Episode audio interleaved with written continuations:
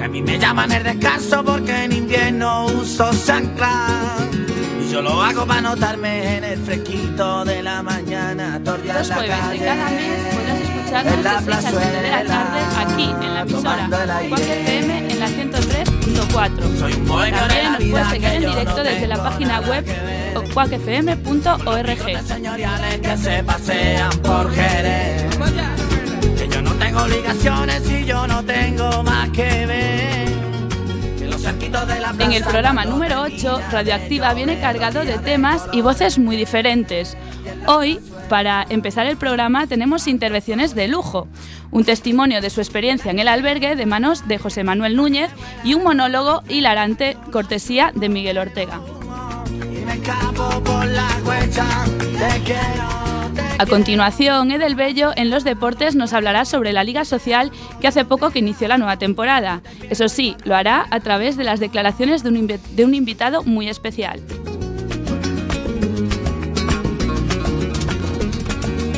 Seguiremos con más entrevistas. Esta vez Luis Velasco será el encargado de acercarnos un poco más hacia una asociación que vela día a día por los derechos de las personas con problemáticas de consumo. ACLAD será en todos por igual. Y tras tanta entrevista, nada mejor que un poquito de música. En Espacio Musical, un recorrido por el mejor rock de los 70 y 80. Tendrá lugar bajo la batuta de Juanjo Lavado. Y Esther Rodríguez nos allegará al cine más social. Será en Luces, Cámara y Acción. Y ya por último, en Sabor de Boca, hoy toca recetas de la capital. Juan Carlos de Gracia nos trae las mejores recetas desde Madrid.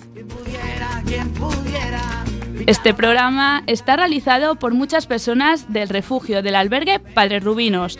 Algunos nos acompañarán hoy aquí con sus voces y otros nos escuchan desde el refugio. En la parte técnica se encuentra Alba Puente y yo soy Clara de Vega. ¡Empezamos!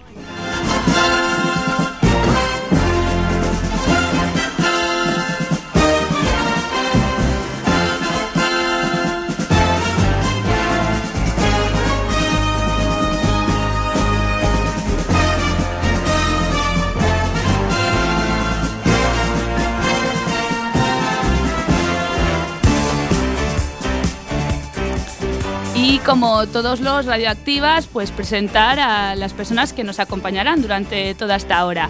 Empezamos por el fondo. Juanjo Lavado, muy buenas tardes. Hola, ¿qué tal? Muy buenas tardes, Edel Bello. Hola, buenas tardes a todos. Buenas tardes, Luis Velasco. Buenas tardes, Clara. Muy buenas tardes, José Manuel Núñez. Buenas tardes a todos. Y muy buenas tardes, Miguel Ortega. buenas tardes.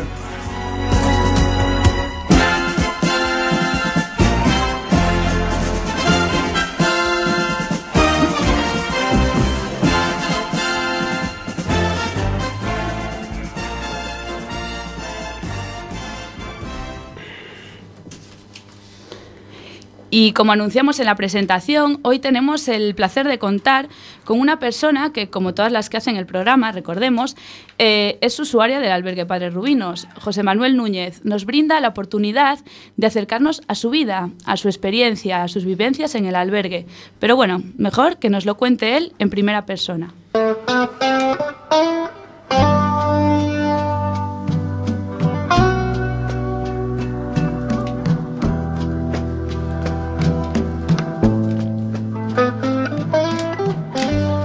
Buenas tardes a todos los radioyentes. Mi nombre es José Manuel Núñez. Esta tarde os voy a contar parte de mi experiencia como usuario del albergue Padre Rubinos.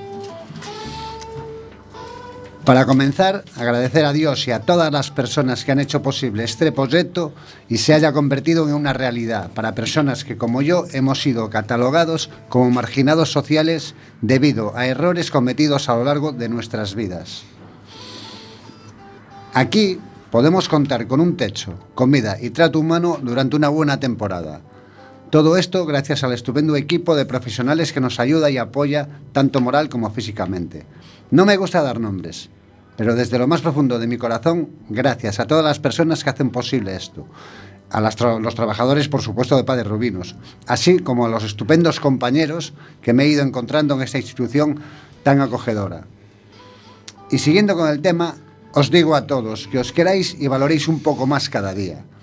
Todos y cada uno de vosotros valéis un mundo, simple y llanamente. Hay que tener paciencia y saber esperar y aprovechar las ocasiones que la vida nos irá deparando para mejorar nuestra calidad tanto de vida como humana. No somos desechos ni leprosos, aunque tengamos una playa denominada Lazareto, que era donde hacinaban a las pobres víctimas castigadas por esta horrible enfermedad y por una sociedad con falta de conciencia e información, porque ante todo somos seres humanos, como tantos otros que circulan a diario por nuestras calles, parques, plazas, etcétera.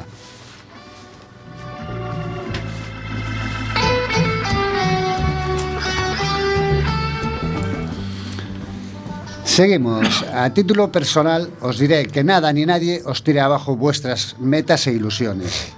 Que os vayáis marcando a lo largo de vuestras vidas, valga la redundancia, la vida es una lucha diaria y nosotros gladiadores. Y si hay que morir, moriremos luchando. Recordando al gran Che Guevara, prefiero morir de pie que vivir arrodillado. Para mis paisanos, os lo diré de otra forma, nunca choveu que non escampara. En la vida todo tiene solución, os lo aseguro. desde lo más profundo de mi corazón y con todas las fuerzas de mi ser, las cuales me gustaría transmitiros para que os sirvan de ánimo, empuje.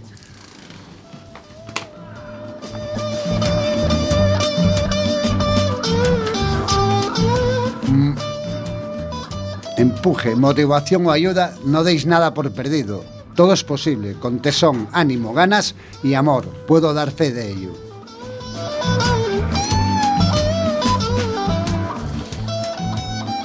Todo esto os lo digo porque por desgracia me tocó vivir una época de desinformación y desmadre. Nos creíamos los reyes del mambo y no éramos más que unos pagafantas. Por ser finos, por ser fino, nos íbamos a comer el mundo, pero el mundo lleva más años que todos nosotros, con más experiencia. Y así fue como a mucha parte de mi generación se la comió y la arruinó.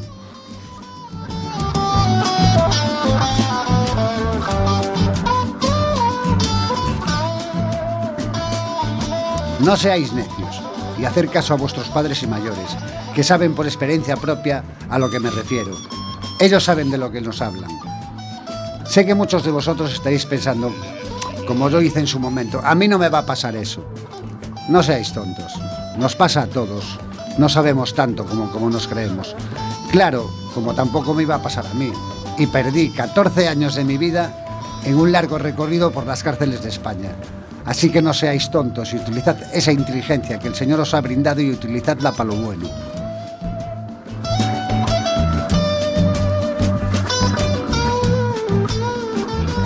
Gracias a Dios y bueno y a la conciencia que los jóvenes han ido tomando, hoy en día tienen otras metas. Hurra por ello. Chavales, el futuro está en vuestras manos. Confiamos en vosotros. Por supuesto que, no vais a estar solos, os vamos a apoyar en todo lo posible. Y para terminar, os diré que nunca llueve a gusto de todos, pero puedo dar fe que si estoy vivo y con ganas de seguir luchando, es en gran parte gracias a esta gran institución. Por lo tanto, me reitero, gracias a todo el equipo de Padres Rubinos por el cariño, apoyo y sobre todo por haber hecho posible que haya vuelto a recuperar las ganas de vivir y de seguir para adelante. Como dice el otro, para atrás ni para coger impulso. Y no quiero ser repetitivo, pero gracias a todo el equipo de Padres Rubinos y a mis compañeros. Gracias por todo. Y hasta otra. Salud y suerte a todos.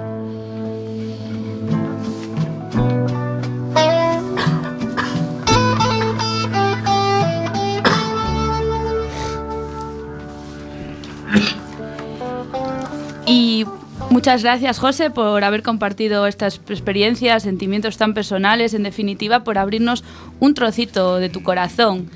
Y a continuación, Miguel Ortega nos trae un escrito, un poema, un monólogo, no sé, juzgad por vosotros mismos.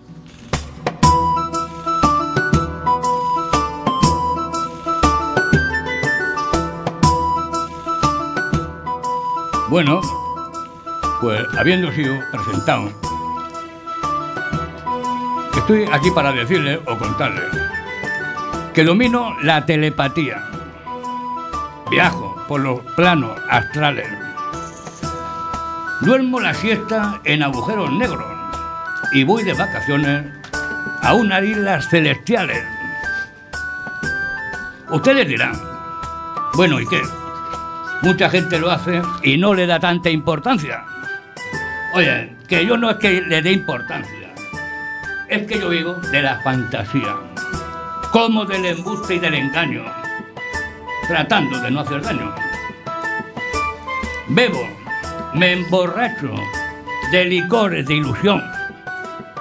Y como dijo Calderón, la vida es sueño y los sueños, sueños son. Entre sueños, entre sueños, pensamiento, hay uno que me viene a la cabeza. Y es que si yo tuviera una silla donde poder sentarme y frente a una mesa para apoyarme y en la mano un lápiz y en la mesa un papel y ahí estoy yo pensando, pensando en lo que voy a poner. Las ideas me dan vueltas, las letras se me amontonan. ¿Qué podría yo escribir? Que a la gente le gustara, encima lo pagara y de eso yo vivir. Si yo supiera de cuarteto, de rima, de poesía, si me diera por la prosa o componer palabras en armonía, sería disfrutar del pensamiento, saber expresarlo, escribiendo y la gente leyendo disfrutar del momento. Pero infelice de mí, como diría Cervantes, o escribiera Quevedo, si no sé dónde poner la B o la V me da igual la coma que el acento. ¿No será que soy un cara dura y que quiero vivir del cuento? No se preocupen. Estos son cosas de sueño y de pensamiento. Esto es la radio y estoy aquí por recomendación. Tenía que ser una vergüenza reconocerlo. Pero como sabrán los mayores, el recomendador de ese personaje que le estorba o molesta a alguien. Y este se lo quita del medio, aún pagándole el viaje. Recomendaciones celestiales de cosas y vidas espirituales. Recomendaciones militares de valores personales. Disciplina, obediencia, patrimonio y lealtades. Entre tantas recomendaciones la vida se hace más llevadera. Pues haz todo lo contrario y llévala a tu, manera.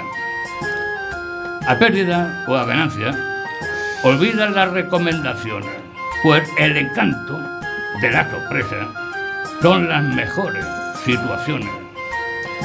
Gracias a mis recomendadores, a los que nunca he vuelto a ver, mi vida es el juego de la oca, que nunca sabe en qué casilla va a caer.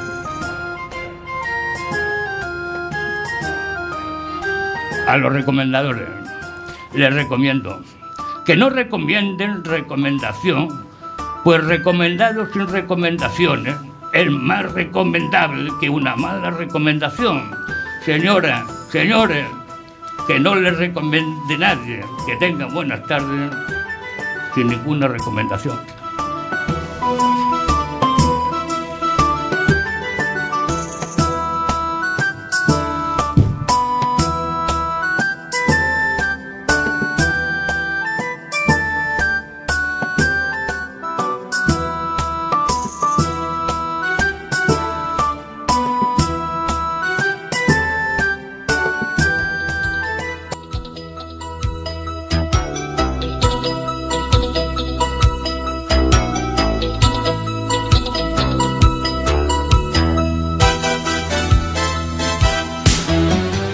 Buenas tardes a todos y bienvenidos al espacio de deportes de Radioactiva, el programa de Radio del Albergue Padre Rubinos, que emitimos en Cuac FM en el 103.4 de su dial o en www.cuacfm.org. Como os, hemos, como os hemos ido informando en semanas anteriores, está en marcha la segunda edición de la Liga Social de Fútbol Sala, que se celebra desde el pasado mes de febrero hasta el próximo mes de julio, a iniciativa del Refugio de Padre Rubinos de la cual ya se han disputado las primeras jornadas. Se está desarrollando como un éxito absoluto de participación y público, ya que en esta edición están en liza nada menos que 12 equipos. Para informarnos de la actualidad y de la esencia de esta liga contamos hoy entre nosotros con su fundador. Es todo un placer tener hoy a Alex Riera, integrador social y entrenador del equipo de, de fútbol de Padres Rubinos. Buenas tardes, Alex, y bienvenido a Radioactiva. Hola, buenas tardes a todos. Bueno, la primera pregunta, como no es obligada, eh, tiene que ver con el inicio mismo de esta liga. Cuéntanos, Alex, ¿qué es una liga social? ¿Qué es la diferencia de cualquier otro tipo de torneo? Bueno, yo creo que en principio no existe ninguna diferencia notable. Eh, somos simplemente un grupo de personas de diferentes entidades o asociaciones que hemos decidido ponernos de acuerdo para jugar partidos de fútbol. Muy, buen, muy buena idea. ¿Y cómo nace? ¿Cómo nace esta idea, Alex? Bueno, la, la, iniciativa nace en respuesta a la gran afición al fútbol que existe desde siempre entre los usuarios del refugio, eh, también para dar cabida a, a, la demanda de los usuarios para tener un espacio en el cual competir y de ahí nació un poco la, la propuesta. Queríamos también eh, que los partidos de fútbol no fuesen únicamente entre usuarios del refugio, sino que pudiesen enfrentarse con personas de otras entidades para que hubiese un punto competitivo dentro de de, dentro de la práctica deportiva. Hay un aspecto de esta liga que nos interesa mucho y que está un poco al margen de lo deportivo. Vamos a poner el foco en lo social. Ante la diversidad de colectivos que están presentes, Cruz Roja, ACEN, Reto, Aspronaga, Azcor, APEN, Cáritas, Ecos do Sur, Secretariado Gitano y el propio Padre Rubinos, vemos que están representados colectivos tan dispares como los que representan a personas sin hogar, con riesgo de exclusión social, inmigración, discapacidades, etcétera. Todas, estas, todas estas entidades tienen un elemento común, que es buscar la inclusión social de los más desfavorecidos. Suponemos que todo ello no es casual. ¿Qué motivos y qué objetivos persigue organizar una liga con 12 equipos de colectivos tan distintos, Alex? Bueno, los objetivos son muy diversos. Yo creo que el más importante es promover la integración social de las personas participantes. Creemos que el fútbol es simplemente una disculpa y que a través de él pues, se pueden trabajar eh, múltiples aspectos que pueden poner a la persona en disposición de mejora en otros ámbitos de su vida. ¿no? Entonces, a través del fútbol se puede generar un círculo de relaciones que permita a la persona pues, conseguir un empleo o crear un círculo de personas con el que pueda hacer actividades de ocio y creemos muy positivo el, el, fútbol como vehículo para lograr estos objetivos. Eh, aparte de ello, pues existen otros múltiples que se pueden trabajar de forma transversal, como podría ser eh, que la persona aprenda a trabajar en equipo, que asuma responsabilidades con respecto a los compañeros, que recupere normas y horarios que en algunos casos son, son perdidos ¿no? por, por la dinámica, por la vida que las personas van llevando. Muy bien, Alex. Eh, vemos también que es una liga de grandes minorías. Todos los colectivos que participan representan a personas que de un modo u otro están marginados social, socialmente. Eh, nos parece un éxito que, como acabas de decir, interactúen colectivos tan diversos. Pero queríamos preguntarte, ¿el objetivo final de esta liga social no debería ser que fuese una liga sin más, con equipos participando de todos los ámbitos, normalizados, con riesgo de exclusión, con todos? ¿No se corre el riesgo de formar guetos? Sí, este riesgo está ahí y, y, es conocido, es un riesgo conocido por nosotros, pero es asumible, ¿no? Porque en principio creemos que es eh, mejor que se realicen actividades, aunque sea de forma sectaria, a que no se realicen. Que se realice algo. Uh -huh. eh, de cualquier modo, estoy de acuerdo con tu reflexión. Eh, el objetivo final tiene que ser que la liga esté abierta para que pueda participar equipos que en principio no pertenezcan a ninguno de los colectivos de los que hablábamos. Queríamos preguntarte también, ¿hay algún colectivo o entidad que hayas echado de menos a la hora de arrancar con esta edición, Alex? Bueno, la verdad es que el año pasado éramos solo cuatro entidades, ¿no? Y muchas de las entidades que el año pasado participaron o con las que contacté el año pasado, pues por motivos organizativos o por carencias económicas no pudieron entrar. Pero en esta segunda edición, pues ya, ya han podido participar. Y, y este año nos ha pasado un poco lo mismo, ¿no? Hay muchas entidades con las que he contactado que en principio no han podido sumarse a la iniciativa, pero esperamos que, hace, que de cara al año que viene, pues que sí puedan ya entrar. ¿no? Entonces nuestra intención es seguir creciendo y realmente les echo de menos a todos. Me gustaría que hubiese muchas más entidades, pero la respuesta está siendo muy buena, con lo cual eh, estoy satisfecho. Como nos acabas de decir, eh, el año pasado, en la primera edición, estaba, había cuatro equipos, este año hay doce. ¿Cuál crees que han sido los motivos de este crecimiento? Bueno, yo creo que este tipo de actividades, ¿no? que son ambiciosas y que implican a muchas personas de entidades diferentes, pues el hecho de ponerlas en práctica y que se visibilicen unos resultados, pues hace que otras entidades lo vean y quieran sumarse a la iniciativa. ¿no? Eh, como te digo, pues yo he abierto la propuesta a todas las entidades posibles y, ha sido un gran éxito que muchas entidades eh, se han interesado y están participando. Eh, eres el fundador, el organizador de esta liga. Ejerces de director deportivo, de entrenador a los dos equipos que, que representan a Padre Rubinos, de utillero, de árbitro. Tienes todas o casi todas las perspectivas posibles del torneo. ¿Qué aspecto en concreto de esta liga destacarías este año por el buen funcionamiento?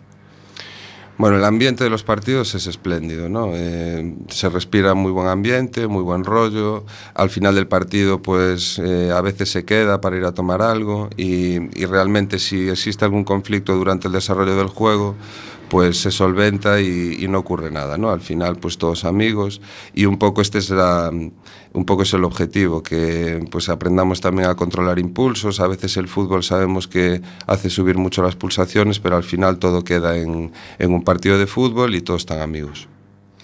Eh, por lo que hemos podido comprobar nosotros mismos y, y, por lo que nos está contando nuestro invitado, vemos que el listón de, de este año está muy alto. Entonces, cuéntanos qué perspectivas hay para el próximo. Bueno, el objetivo último es continuar creciendo, que cada vez haya más entidades implicadas, eh, que esta actividad se conozca a nivel local, que pues, dentro de un tiempo pues, haya una repercusión mediática de la misma, que pues, empiece a salir en los medios de comunicación locales como, como diarios de prensa, por ejemplo, y conseguir un poquito el apoyo y la implicación tanto de administración como de entidades privadas. Desde Radioactiva queremos invitar a nuestros oyentes a que se sumen a esta iniciativa, por lo que infórmanos, Alex, dónde se están disputando los partidos, en qué horarios y cuáles son los duelos más apetecibles que se presentan en los próximos días. Eh, bien, los partidos se desarrollan eh, siempre, bueno, casi siempre en horario de semana eh, en diferentes pabellones de gestión municipal. Este año hemos acordado que mm, cada semana los dos equipos implicados en cada enfrentamiento acuerden entre ellos eh, el día y la hora en la que se va a jugar y el pabellón. Entonces, eh, se están jugando, en, ya te digo, en muchos pabellones de gestión, de gestión eh, municipal de la ciudad. Y, y, bueno, este sábado, por ejemplo, tenemos el partido que nos enfrenta a nosotros, a Padre Rubinos, con Aspronaga y Azcor. ¿A qué hora sabemos la hora ya, Alex? Mm, será a las 4 de la tarde en el pabellón de la Bañou. A las 4 de la tarde, entonces, no hay disculpa, tenemos que acudir todos en más a ver, a ver, a, a ver este partido. Partidazo. Desde, eh, queremos también hacernos eco, bueno, ahora viene la parte más dura de la entrevista. Queremos también hacernos eco de ese incesante run run que se percibe estas últimas semanas en Padre Rubinos, debido a la pobre cosecha de resultados obtenidos por el equipo que nos representa a todos. Hay quien te reclama la dimisión del entrenador, que casualmente eres tú. Dinos, Alice, ¿para cuándo mano dura en el vestuario? Bueno, la verdad que lo de la dimisión ya me lo planteé varias veces. Eh, en cualquier caso, yo quiero aprovechar la oportunidad que me brindas también para para eh, reclamar más implicación por parte de jugadores. La plantilla, eh, la plantilla. Exactamente, la, la plantilla. plantilla. Eh, también eh, de la afición, que nos vienen a ver muy poquito. ¿no? no es que esté echando balones fuera, pero creo que nos está faltando... Hay mucho divismo en el vestuario. Nos está faltando bastante apoyo externo. ¿no? Y en cualquier caso, pues agradecería también a los medios de comunicación que no contribuyan a fomentar estos bulos, que en nada ayudan, en, en nada ayudan a, a, a, que el equipo vaya, vaya bien. ¿no? Como podéis comprobar, el equipo de Radioactiva nunca falta el buen humor. No podíamos dejar pasar de largo la oportunidad de meternos un poco con nuestro integrador social, Ale Riera. No podían faltar tampoco las reivindicaciones. Desde estos micrófonos reclamamos el apoyo y la colaboración de todas las entidades públicas y privadas de nuestra ciudad para esta iniciativa ya que puedas, pocas pueden presumir de tener un cartel de participantes tan representativo de las entidades que trabajan día a día con colectivos tan dispares y tan frágiles. ¿Alguna petición concreta, Alex, para esta y futuras ediciones? Bueno, realmente no hay una petición concreta. En las reuniones previas al inicio de la liga, eh, todas las entidades eh, implicadas pues estuvimos de acuerdo en que si echábamos la actividad a andar y se visibilizaba, pues poquito a poco iría cogiendo una mayor magnitud. ¿no? Entonces, de cara al futuro, pues probablemente nos planteemos eh, presentar un proyecto grupal, eh, tanto a la administración local como posiblemente a entidades privadas, para que nos den apoyo y un respaldo en una actividad que creemos que es de interés social y que se merece se merece un apoyo te, ya te digo, por parte da Administración o, o de entidades privadas que puedan echarnos unha mano. Desde logo que sí que lo merece, sí. Por último, Alex, queremos darte las gracias desde aquí por forjar esta idea, tal impulso que ha hecho que este año, esta segunda edición de la Liga Social de Fútbol Sala, esté siendo todo un éxito y que creemos que los próximos años son los más. Gracias por todo, Alex. Gracias a vosotros.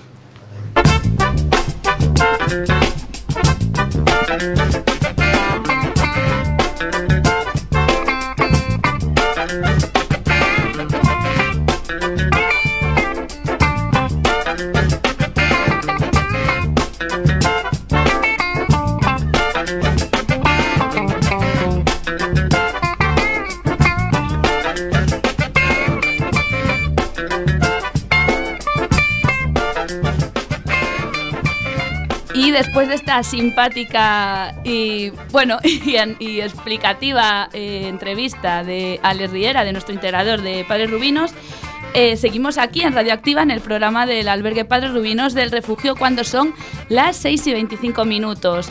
A continuación, una entrevista de la asociación ACLAS. Eh, recordad, seguimos en Quack FM en la 103.4. También nos podéis escuchar en la página web www.quackfm.org.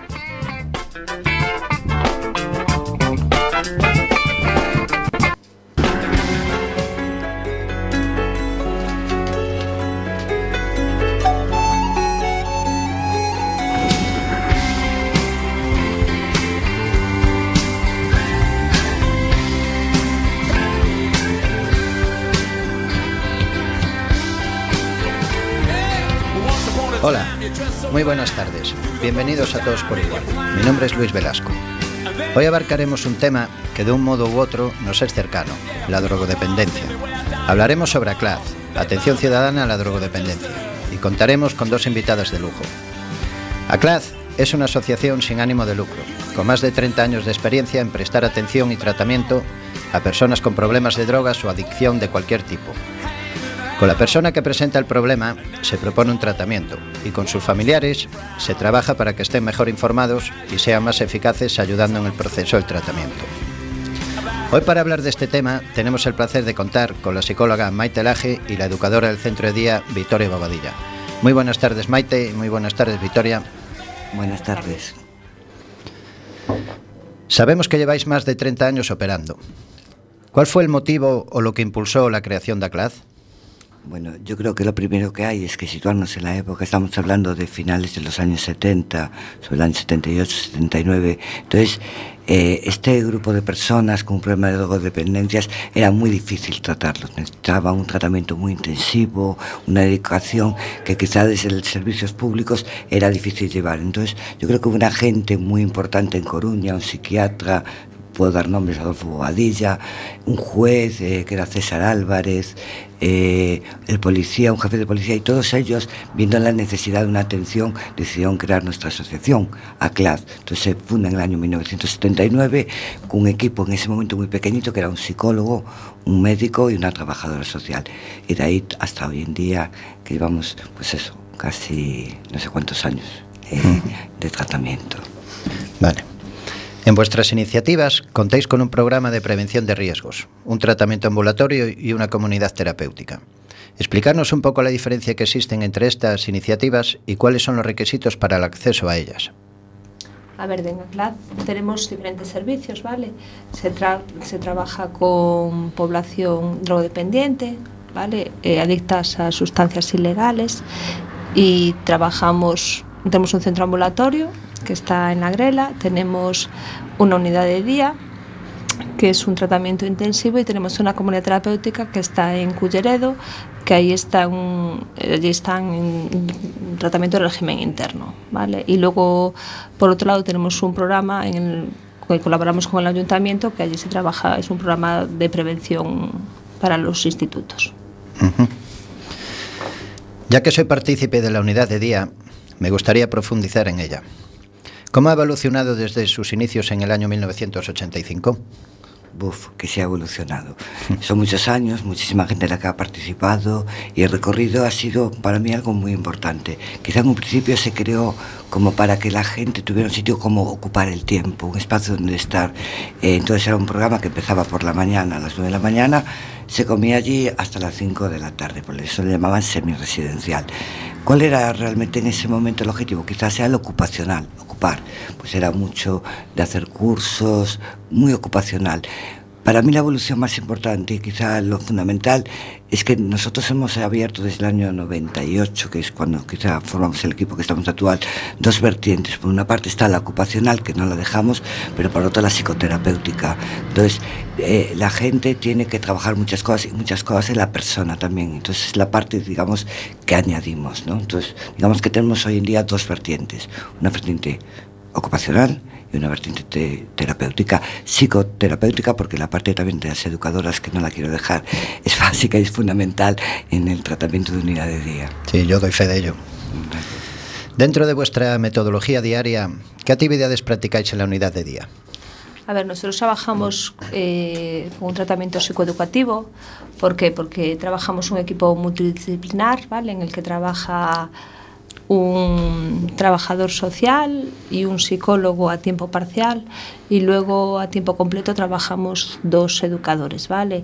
Se trabajan eh, dos, dos se trabajan por un lado programas y talleres, habilidades sociales, eh, prevención de recaídas, control de ansiedad y pues, diferentes programas, ¿vale? Y talleres de actualidad y por otro lado lo que decía Maite también trabajamos otra parte que también nos suele gustar bastante, que es la parte ocupacional, que son las manualidades y todo Esa eso. me gusta ¿vale? mucho a mí. Luis, que yo creo que esa es la parte que más te suele gustar a ti, la que más... Y bueno, luego también hacemos otra parte que no se hace en el mismo centro, que es también y que nos y que también yo creo que tiene bastante que es importante para trabajar con vosotros, que es la, el deporte, ¿no? que se hace fuera del centro y entonces esa es la del deporte y que pues eso que De la cual soy partícipe tamén. Parece que abarco todo. Sí. sí. Vale, ben. Entre los perfiles de personas con los que trabajáis existe un requisito común a todos los usuarios, que es la motivación. Explicarnos un poco los diferentes pues, tipos de motivación que puede haber entre estos usuarios. Vale, yo creo que para explicar esto lo primero es cómo una persona entra a la unidad de día, ¿no? Es un, digamos que es un modo de tratamiento que todos sabemos que es intensivo, por lo cual lo primero es voluntario. Eso lo tiene que saber siempre el usuario. Este programa lo vas a hacer de una manera porque tú crees que te va a ayudar. Entonces, es fundamental para ello la motivación. Una persona que acude a un programa en el cual se le van a exigir muchas cosas tiene que estar motivado. Claro que las motivaciones son distintas, ¿no? Hay gente porque cree que le viene bien, hay gente que le beneficia, pues ¿por qué? Porque a lo mejor está en un tema de tratamiento, están en prisión o están haciendo cumplimientos alternativos, aunque la motivación en principio es distinta, que no vienen porque creen que es bueno para su tratamiento, en un momento que están dentro es algo que vamos trabajando a lo largo de los, del tiempo que están con nosotros. Entonces, la motivación se inicia, se mantiene y nos va a acompañar a lo largo de todo el tratamiento. Vale. Es básico. Bien. Además de profesionales, contáis con el apoyo de personal en prácticas, gracias a la colaboración que tenéis con programas formativos en diferentes centros educativos. ¿En qué medida os beneficia esta aportación?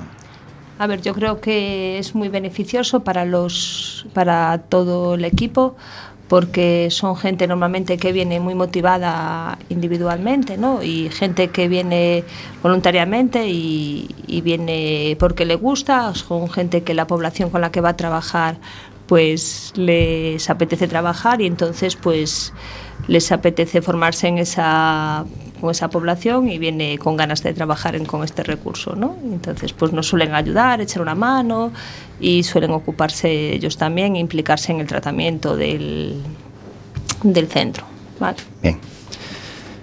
Como habéis contado, hay una fase de inicio en el proceso, pero ¿cuándo consideráis que una persona está recuperada o es alta terapéutica y qué porcentajes de altas manejáis? En la unidad de día voy a centrarme en ello, que es la- el tratamiento en que nosotros estamos, digamos que con un alto porcentaje, quizá un 80% son altas terapéuticas. Eh, ¿Por qué? Por, pues a lo mejor por lo que trabajamos antes, por la motivación. Es un programa en que si la gente está motivada lo hace bien. Si al finalizar el alta es que luego continúa tratamiento, pero un tipo de tratamiento a nivel ambulatorio. Ya no tiene que venir todos los días, sino a sus citas específicas. Entonces, eh, si con- tenemos un alto porcentaje de altas terapéuticas, yo creo que es por eso, por la implicación al tratamiento. Vale, y en ellos espero estar yo. Esperemos también. Vale, pues muchísimas gracias por venir, Maite. Muchísimas gracias, Victoria, por acercarnos un poco más a Claz. Y para finalizar, me gustaría dejar en las ondas una reflexión personal y motivadora.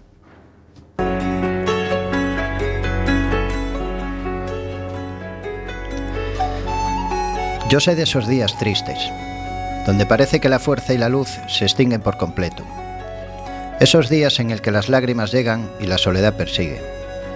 En los que parece que todo está perdido, que no hay salidas, que no hay caminos. Sin embargo, al igual que yo, vosotros sabéis que no hay días que duren para siempre.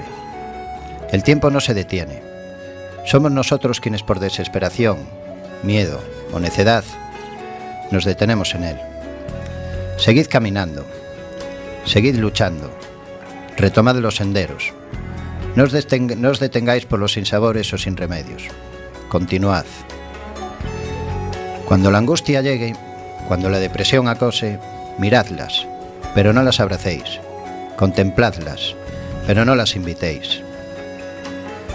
Poseemos el poder de llorar y también de reír. Elegid reír. Elegid los días alegres, es real. Es cierto que hay momentos de llanto, de soles negros, de lunes rotas. Pero son solo eso, momentos. No los convirtáis en días, semanas o meses. Si os sentís solos, salid, buscad gente. Abriros a la energía positiva de los otros. Concentraros en actividades productivas. En serio, funciona. Si alguien os dio la espalda, lastimó vuestro corazón, os dejó para siempre, por supuesto que estaremos tristes y sufriremos, pero no hagamos el dolor eterno. Ponedle un final a la angustia, porque de ahí en adelante vamos a sonreír. Vamos a sacudir las malas energías. Vamos a buscar la luz, la alegría, el entusiasmo, todo lo posible para ser felices.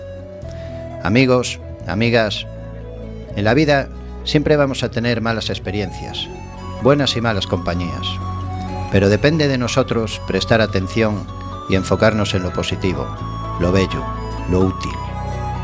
No permitáis que una mala mirada, una mala palabra o una mala acción nos roben el gozo de existir.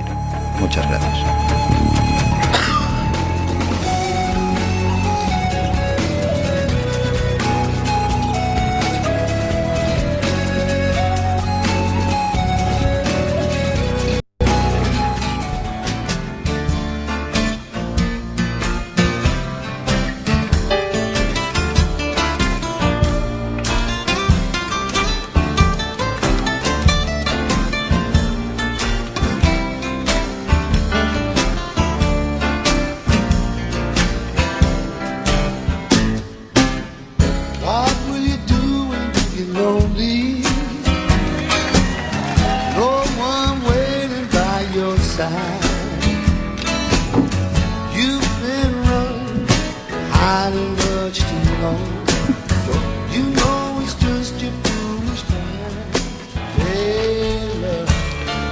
Bienvenidos a Espacio Musical. Me llamo Juanjo y hoy os traigo el mejor rock de los 70 y 80. Estoy seguro que os va a encantar.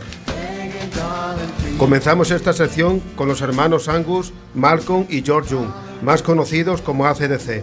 Nacidos en Glasgow, Escocia, se mudaron a Sydney, Australia, a mediados de 1963 con la, mayor parte de su familia y su mejor amigo en quien se basaron en la mayor parte de sus canciones. En noviembre de 1973, Malcolm y Angus Young formaron ACDC y reclutaron al bajista Larry Craig, el cantante Dave Evans y al batería Colin Burgess, ex Martes aprendices. Para entonces, Angus Young había adoptado su característico uniforme escolar. Lo que realmente les abrió las puertas al éxito fue la canción I Wear I To. La recordamos.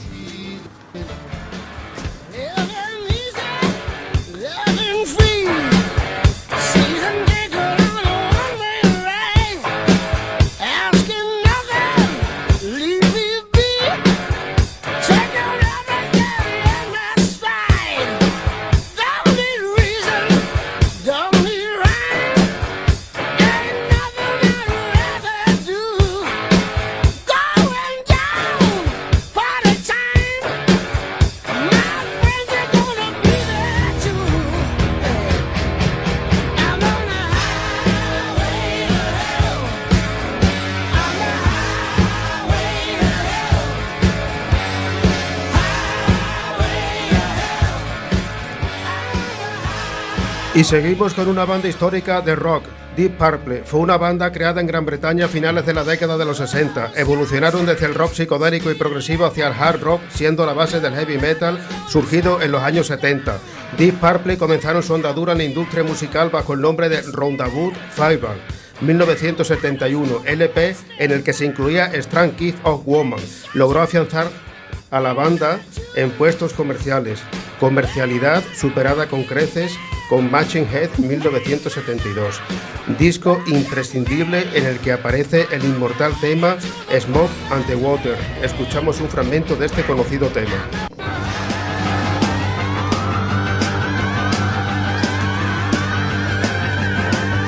Sí, sí, sí,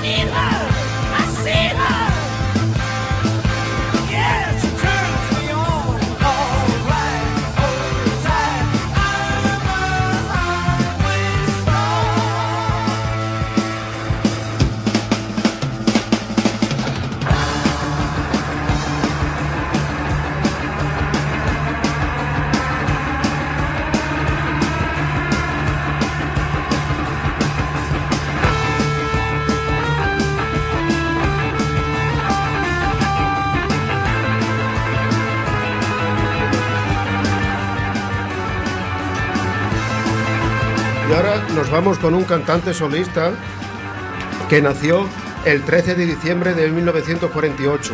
Es un guitarrista y vocalista de hard rock estadounidense originario de Detroit, Michigan, que saltó a la fama como el líder de los Amboy Dukes en los años 60. Ted Nugent nació en Michigan y creció en el área metropolitana de Detroit, hijo de Marion Dorothy y Warren Henry. Fue criado bajo una estricta educación religiosa. Nagen ha lanzado más de 34 discos y ha vendido más de 30 millones de copias. Era y es conocido como el loco de Detroit. Sobre todo se hizo muy famoso y popular con la canción La Tierra de las Mil Danzas. La escuchamos.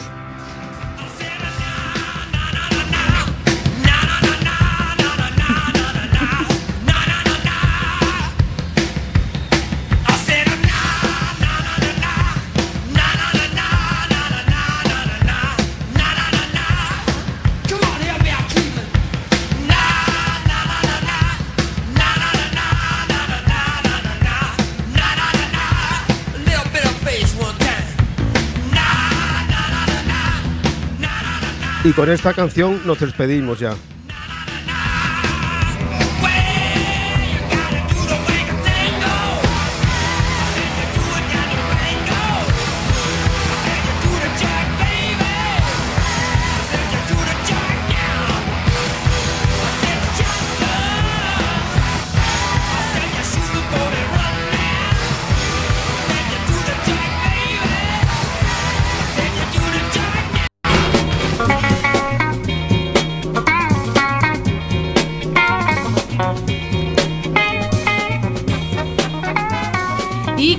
Continuamos aquí en Radioactiva, en la radio del albergue Padre Rubinos del refugio, al ya casi terminando el programa a las 6 y 44 minutos. Recordad que seguimos en Cuac FM, la 103.4 y también os podéis escuchar en directo en la página web www.cuacfm.org. A continuación, Esther Rodríguez, en Luces, Cámara y Acción, nos va a hacer un análisis sobre películas sociales.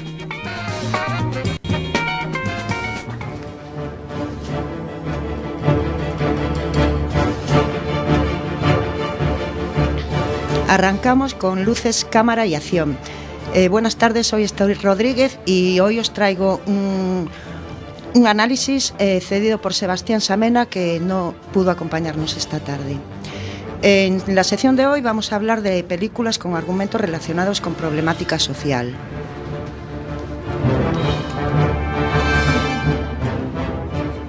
El arte cinematográfico se ha convertido en el documento que relata y siente el precedente de la existencia de una realidad, de un conflicto de una realidad social que se presenta al público mediante la óptica de los realizadores y la ejecución de los actores.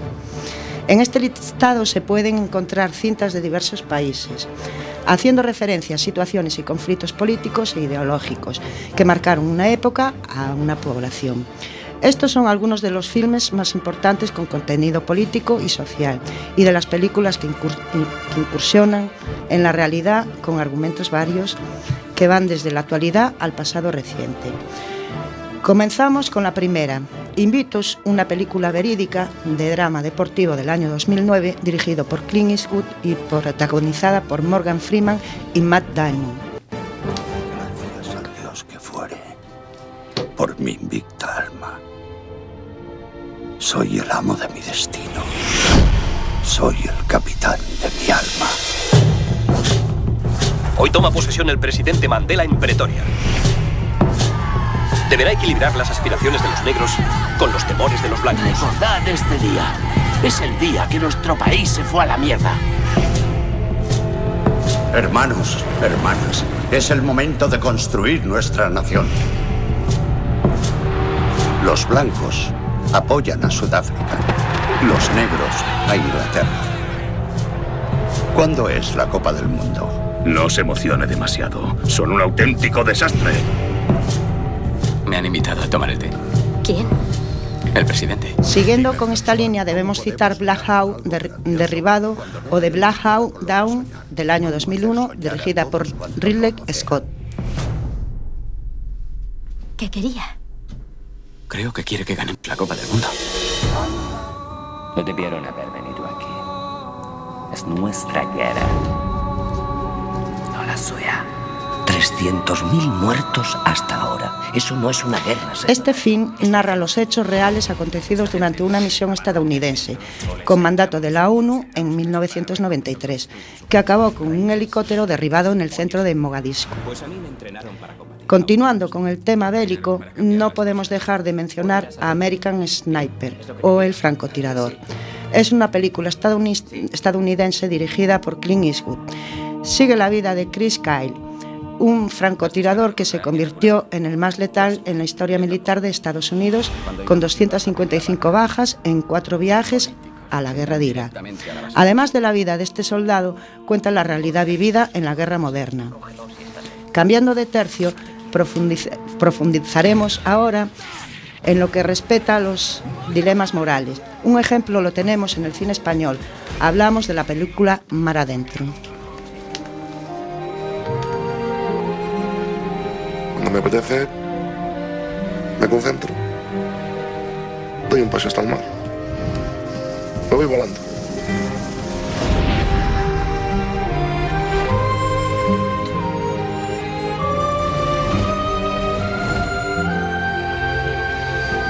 Este film del año 2004, dirigido por Alejandro Amenábar y protagonizado por Javier Bardem, cuenta la vida de Ramón San Pedro, que lleva casi 30 años postrado en una cama al cuidado de su familia. Su única ventana al mundo es la de su habitación, que da al mar, donde sufrió el accidente que interrumpió su juventud. Desde entonces, su único deseo es morir dignamente. Esta película hace un profundo análisis sobre la realidad de la eutanasia y la polémica que esto suscri- suscrita en la sociedad. Un viaje imposible.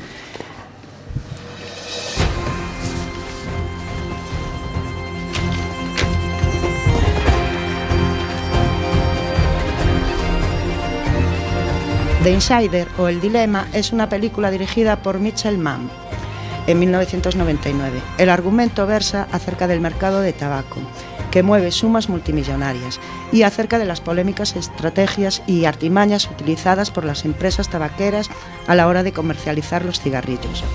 La película está basada en un caso real en el que Brown Williamson, uno de los principales tabacaleras del mundo, fue condenada por la por la justicia estadounidense por añadir sustancias aditivas al tabaco que incrementaban el poder adictivo del mismo. Y ya para terminar, no podíamos olvidarnos del referente por excelencia del cine que toca la realidad social. Nos referimos al gran Charles Chaplin, que utilizó los temas de, actualidad de la época como base principal de sus películas.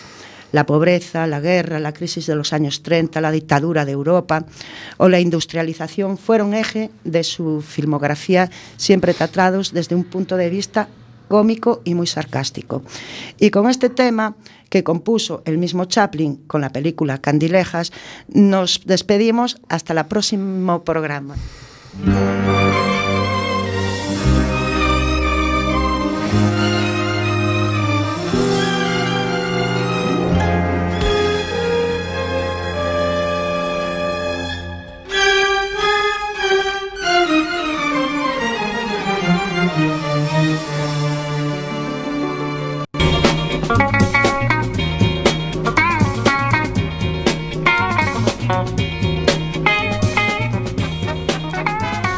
Y ya casi terminando esta hora de programa, las 6 y 51 minutos exactamente, eh, comienza la sección de cocina de sabor de boca que nos trae Juan Carlos de Gracia. Recordar, seguimos en la 103.4 en Quack FM, también en directo desde la página web www.quackfm.org. Esto es Radioactiva, el programa del albergue Padre Rubinos, del refugio.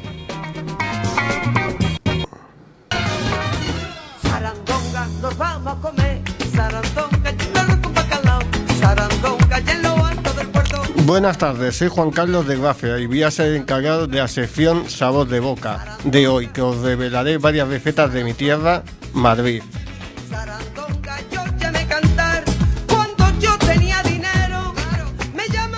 Comenzamos con el primer plato, unos callos. Para hacer unos buenos callos utilizaremos los siguientes ingredientes. Callos, morros de vaca, manitas de cerdo, tocino, morcilla, cabeza de ajo, cebolla, una cucharada de harina, aceite de oliva, perejil, pimienta blanca molida, una cucharada de pimentón, sal, laurel, media guindilla y dos clavos. Para su elaboración lo primero que haremos será limpiar los callos. Se le deja dos horas en agua y vinagre, transcurrido el tiempo lo ponemos a cocer con agua en un puchero el morro y las manitas. En el primer hervor escurrimos el agua dejando los callos, el morro y las manitas dentro. Añadimos en el puchero con agua limpia el tocino, los chorizos y la morcilla. A la cebolla le clavamos los clavos y se mete en el puchero. Añadimos la cabeza de ajo, el laurel, perejil, la sal, la pimienta blanca molida al gusto. Se tapa y se deja dos horas y media a fuego muy lento. Una vez listo se retiran del puchero los huesos de las manitas, el laurel y la cabeza de ajo. En una sartén se calienta el aceite. Picamos la cebolla, laminamos los ajos y picamos el perejil. Hacemos un sofrito en la sartén añadiendo cebolla, ajo, perejil, un pedacito de guindilla y la cucharada de pimentón. Se remueve, se echa harina una vez listo, se agrega el sofrito al puchero con el caldo y se remueve y se le añade sal. Se, se deja a fuego lento 20 minutos y apagamos. Por último se retira el chorizo y la morcilla. Se pican en rodajas y se agregan al puchero y listo para comer.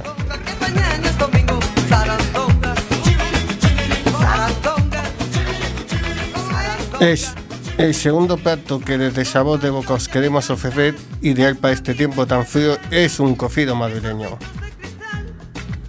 Los ingredientes principales para realizar un buen cocido para cuatro personas son los garbanzos, morcillo de vaca, gallina, tocino, morcilla de cebolla, chorizo, punta de jamón, huesos de tuétano, repollo, patatas, zanahorias, cebolla, nabo, ajo, aceite de oliva, fideos cabellín para la sopa, huevos, pan rallado y perejil. Su preparación consiste en echar en remojo los garbanzos la noche anterior, en agua templada con sal. A la mañana siguiente se sacan y escurren. Se colocan en una cazuela las carnes, el tocino, los huesos lavados, el jamón y se cubren con agua. Se pone la cazuela al fuego y cuando hierva saldrá la, la espuma a la superficie. Ahí se quitará con la espumadera y se agregarán los garbanzos. Al segundo hervor se añadirá la zanahoria, la cebolla y el nabo.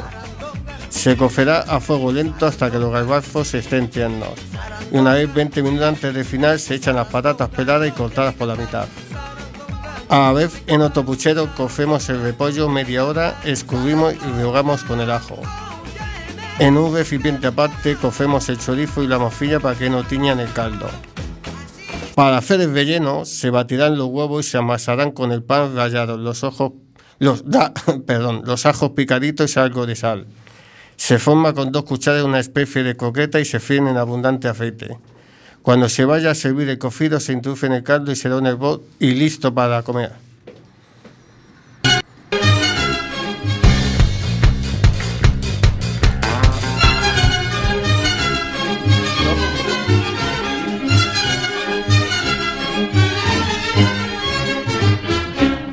Cocinero. Hasta aquí la sección Sabor de Boca. Espero os haya gustado. Os he presentado platos típicos de mi tierra, Madrid. Cocinero, cocinero.